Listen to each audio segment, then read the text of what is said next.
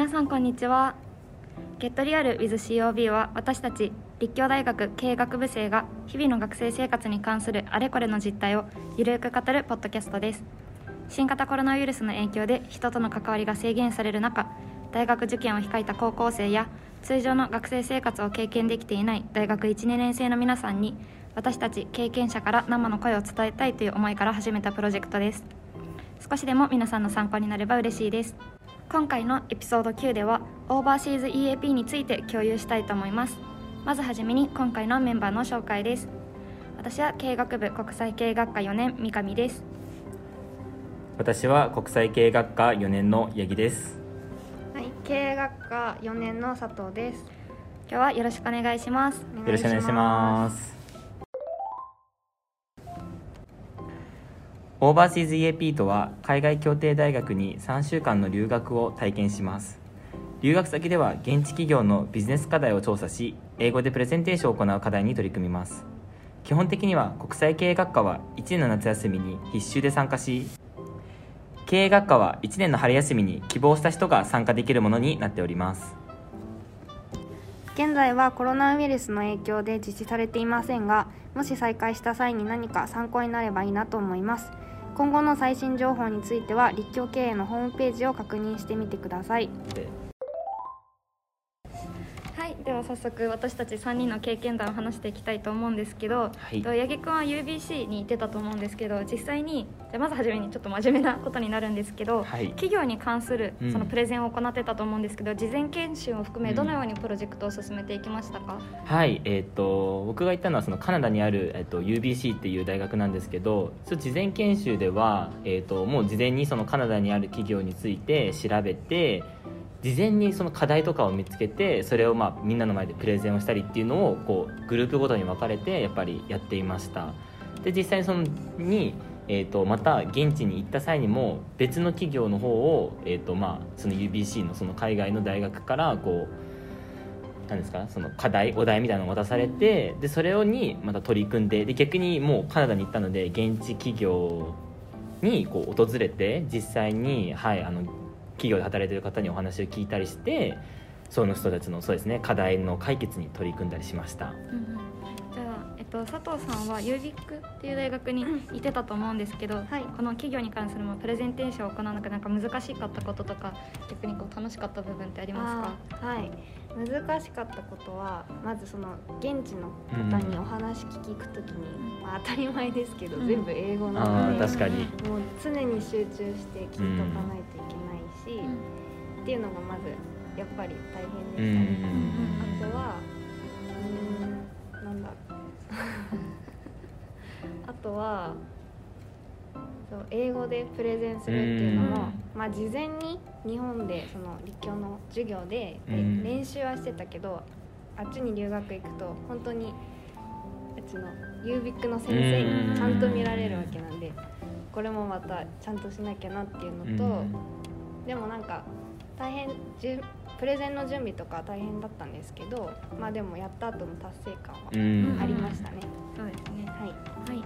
じゃあ次に日常生活とかアクティビティについて話していきたいと思うんですけど、えっと、私が行ってたのはオーストラリアの QUT っていう大学なんですけど、私が行った年はホームステイで実施してたので、と実際にそのオーストラリアの方のお家にホームステイさせてもらったんですけどうん。そこでやっぱ楽しかったこととしては、すごくなんかおしゃべりな陽気な感じのおばあちゃんのお家にホームステイさせてもらったので、なんだろう学校どうだった？とかすごくえー。本当に、本当の家族みたいに接してくれて楽しかったのとそこのうちにはもともと立教経営とは全く関係ないんですけど他の留学生の方もいたので、うん。その方とちょっと交流ができたりとかしたのが楽しかったなっていうふうに思います。反対にホームステイなのでこう周りの違うお家にホームステイした友達はなんかこう料理がまあ正直口に合わなかったりとかもともとそこにいるまあご家族がいるのでそのちっちゃい子とか、まあ、あんまり普段接さないような年齢の方がお家にいてちょっと家帰るのしんどいなみたいなふうに思ってる方もいたのでホームステイならではのちょっと楽しさと難しさがあったかなっていうふうに思います、そうなんだ、うん。UBC はどんな感じでしたか？そう逆に UBC はホームステイじゃなくて、うん。あの本当にその現地の UBC の大学にある寮に、えー、ともうみんなで泊まってたので、そうですね。逆にその現地の本当にその家族とかの方とこう触れ合ったりする機会っていうのはなかったんですが、まあ、逆にあの立教のその同じ学部内の友達 UBC にいた友達とずっと一緒に過ごすことができたっていうのは逆にそこでこう絆というか、まあ、あのうん仲良くなれたなっていうのはありますね。うん。でもなんかその寮は寮で逆にあの寮のなんかこうスタッフみたいな人とかもいて、その人たちは普通に現地のあの本当にカナダにの現地の学生だったので、うん。なんかそこでのこう交流とかはあったりとかしてなんかそれはそれで毎日逆にこうそういう縛りとかもなく、うん。ホスト内の縛りとかもなく、うん。こう自由にちょっと行動とか、まあ、言っちゃそうパーティーみたいなのできたのうん。はすごくいい経験だったかなっていうふうに思います。ユービックはどんな感じでしたか？ユービックも KUT と同じでホームステイでした、うん。なんだろう。あでも、ま、みんないい人でファミリーもいい人だしあと動物がいペットあー確かに。犬と猫がいてなんか正直あんまりホストファミリーと話すのはちょっとなんかなんだろううん。通じ、意思疎通が難しい時もたまにあったけど、ペットのおかげで 癒しをもらえた。あとあれがきつかったかな。時差ボケ？うん。あー確かにそうだよね。初めてだったんで夜中全然寝れなくて、うん。日本の友達と LINE してみうん。たいな、うん。うん。うん。朝お確か腹いるみたいな。に時差ボケ、やってました、だね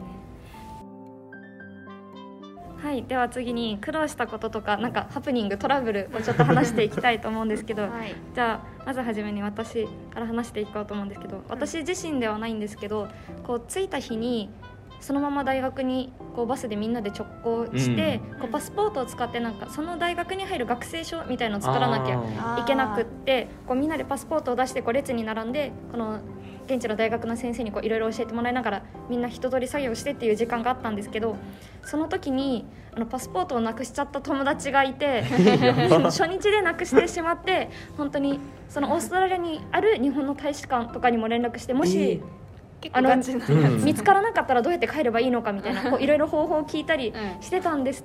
でも正直なくなったと思って諦めてたんですけど次の日か3日後ぐらいにその現地の先生が なんか授業始まる前に急にみんなにいいニュースがあるみたいな。かっこいい始まり方。ことを言って海外の先生らしいこと言ってなみんな何何みたいななったら誰々のパスポートが見つかったぞみたいな感じで教えてくれてなんか事なきを得たっていう思い出がどこにあった？はその学生証の発行作業みたいのをなんかその学校の図書館みたいなところでやってたんですけど、そこの落とし物として届いてて、あまあ、えー。それをね。誰も取ったりせずに届けてくれてたみたいで、うん。そのえー先生に連絡が優来て見つかったみたいです。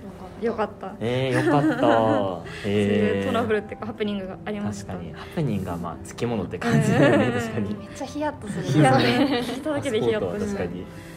八木くんは何かありましたか？僕も友達の話になるんですけど、やっぱそのカナダに行った時に現金をやっぱりどれだけ持ってっていいかっていうのは確かにあんまり分かってなくて、うんその友達だともう海外行ってたらやっぱそのカード社会だから、なんだろうクレカだけでいいかなと思ってたから、うん。現金を本当に少ちょっとしか持っていかないで行ったら、まさかのそのクレカ自体があの海外対応になってなくて まさかのカードが使えないっていう事件になっちゃって、その結果だからで現金もちょっとしか持ってきてないから、もうまあちょっとパニックみたいな感じなんですけど、なんとかその子も親に電話して、うん。そのクレジットカード会社に海外仕様にできないかみたいな感じで対応してもらって事なきを終えたって感じだったので。まあそうですね。だから皆さんあのもし海外行く機会があったら現金もちょっとはやっぱり多めに 持ってった方がいいかなっていうのはねうん。アドバイスです。はい。佐藤さん何かありましたか？はい。私は海外あるあるだと思うんですけど、うん。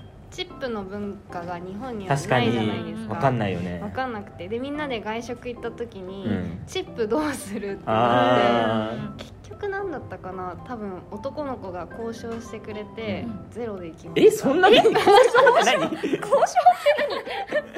ジャパニーズ・イングリッシュで交渉して確か払わなかったのかな？なんか えすごいね。その方がすごくない？まあ英語の勉強だよね交渉そこでされてなんかあんま覚えてないんだけど僕たちお金持ってないん。ですみたいななんことかそんな言って。感じで。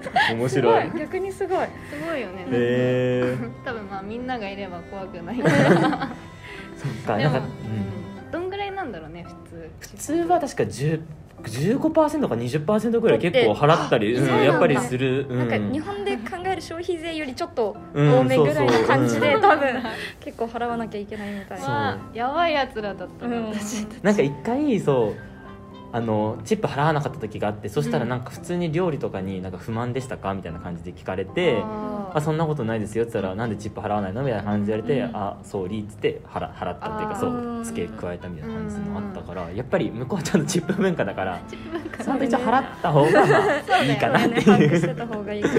確かに。